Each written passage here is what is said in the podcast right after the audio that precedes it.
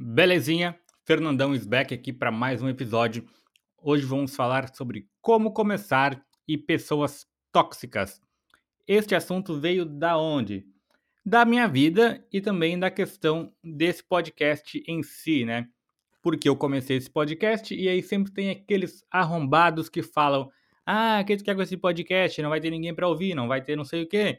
O que, que tu tem para falar? Ninguém vai querer te ouvir". Mas aí eu pensei assim, ó, foda-se. Por quê? Porque o que acontece é que eu tenho. Todo mundo tem algo a compartilhar, né? Para começar de conversa é isso. Todo mundo que estudou alguma coisa ou já completou 50 anos tem algo a falar. Todo mundo que estudou sabe alguma coisa mais do que alguma pessoa que não estudou esse assunto. Todo mundo que tem 50 anos já viveu muita coisa nessa vida, então também tem algo a compartilhar. E é a partir daí que eu começo a falar. Que eu sempre penso que a gente tem que fazer uma única coisa na nossa vida, que é fazer o que a gente quer, ser a gente mesmo. Tem até uns livros, muitos livros, na verdade, sobre isso, que é sobre seja você mesmo, todas as outras personalidades já estão ocupadas, já tem dono.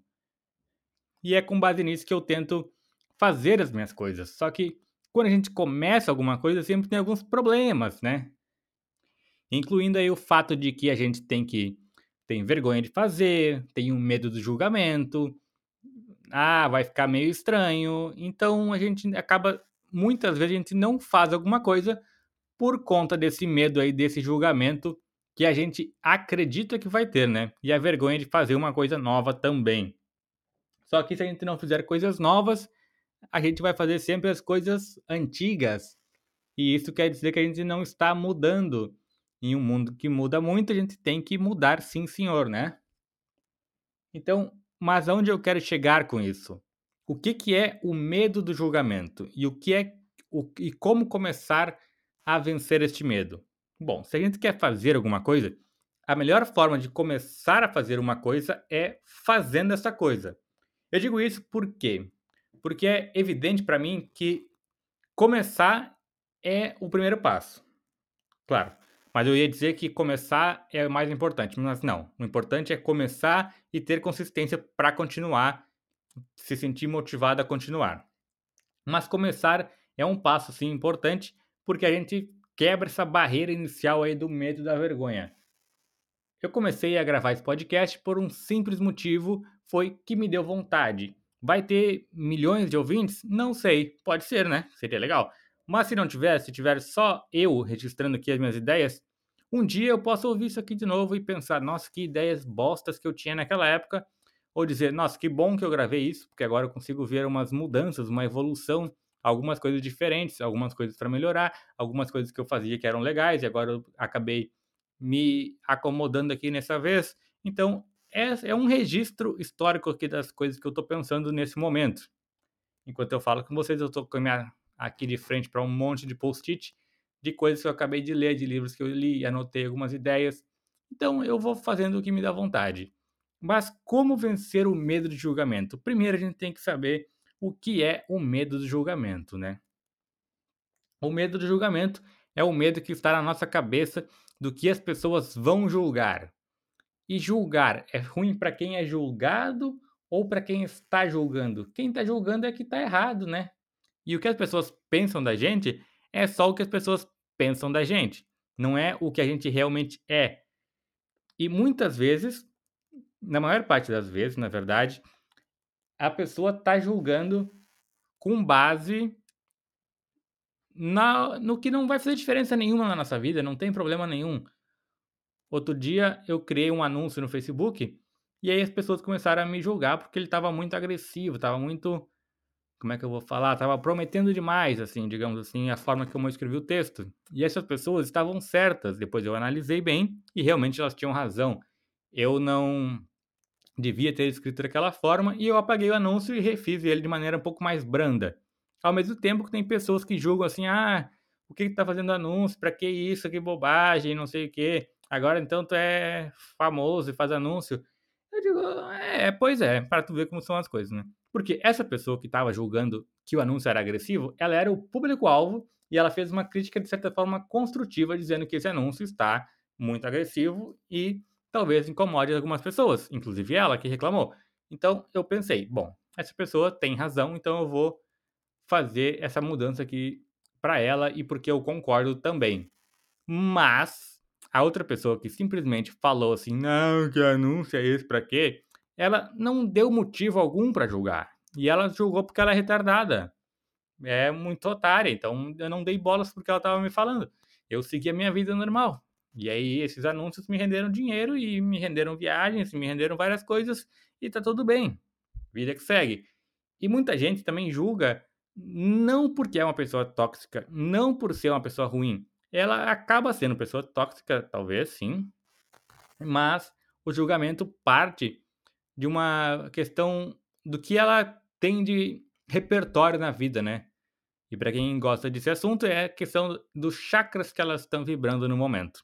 Quando tu fala para alguém assim, vou largar meu trabalho para viver da minha arte na praia, a pessoa vai te dizer assim, legal, bola para frente segue a vida, ou ela pode dizer, bom, mas aí tu vai perder teu direito à previdência, né? Porque tu não vai estar tá pagando mais uh, ah, para se aposentar. A pessoa falou isso por mal ou para te dar um toque de que tu vai perder a previdência, que para ela é uma coisa importante. Ela estava vibrando nesse chakra, nessa, ela estava com esse interesse material aí na vida dela. Ela tem esse foco material de construir coisas materiais. Só que se tu tá muito acreditando que vender a tua arte na praia é o teu ideal, é o que tu precisa fazer na tua vida, então tu vai acabar indo para lá igual. Foda-se a opinião dela. Foda-se não. Honra a opinião dela nesse caso, respeita a opinião dela, entendo que ela partiu de uma de um, como é que eu vou falar, de um interesse em ajudar específico, né? Não para fazer mal, não só para criticar, mas para tu ter essa segurança que ela acredita que seria o ideal. Mas cada pessoa tem as suas seus valores, né? Alguém pode ter o interesse em, como é que eu vou falar, em mais liberdade e outras pessoas mais interesse em estabilidade. Então, tem que ver se aquele conselho lá é para ti. Então, tu tem que estar tá muito focado no teu interesse para ignorar o que a pessoa está dizendo ou levar em consideração, saber diferenciar o que é ruído e o que é importante para tu levar em consideração. Então todo mundo tem algo a compartilhar, todo mundo tem algo a fazer e muita gente tem eh, muita coisa para criticar. Mas já, se tu gosta de gravar stories ou alguma coisa assim, videozinho e tal, já deve ter ficado com vergonha de gravar isso no em avião ou na rua, né? Porque acha meio estranho que as pessoas vão ficar julgando. Mas aí tu tá aí tem que escolher, né? Se tu quer realmente gravar esses stories aí para a tua audiência do Instagram ou se tu pretende ficar evitando isso por conta das, das que as pessoas vão julgar, né? Também você deve ter percebido que muita gente que grava stories, esses blogueirinhos famosos, realmente blogueirinhos, eles gravam na rua mesmo, porque eles não têm essa vergonha. E na rua que acontecem muitas coisas, muito mais do que acontecem dentro de casa. Então, a gente tem que fazer escolhas, né? Se a gente quer realmente mostrar coisas legais ou se quer ficar fugindo aqui desse, dessa, do medo do julgamento e a vergonha de fazer. Que geralmente quem está julgando é porque acha curioso e também se achou engraçado, se achou, ah, que isso, tudo bem. Imagina que tá gravando um stories e alguém fica te olhando, tu vira a câmera para ela e mostra a cara dela, dá um foco na cara dela, alguma coisa assim. Uh, tipo, foda-se, né? A gente pode fazer o que quiser. E são pessoas comuns que ficam julgando, pessoas que não têm essa esse interesse que tu tem em fazer alguma coisa diferente. Geralmente essas pessoas estão lá fazendo o que é que elas têm para fazer, que muitas vezes elas nem sabem do que se trata. Então é isso. O primeiro, a, as minhas dicas práticas agora de como começar alguma coisa. Como começar alguma coisa e como aprender alguma coisa. A primeira forma de fazer, de começar, é fazendo é fazendo que a gente começa. E fazendo a gente aprende também. A gente sentar a bunda na cadeira e fazer alguma coisa.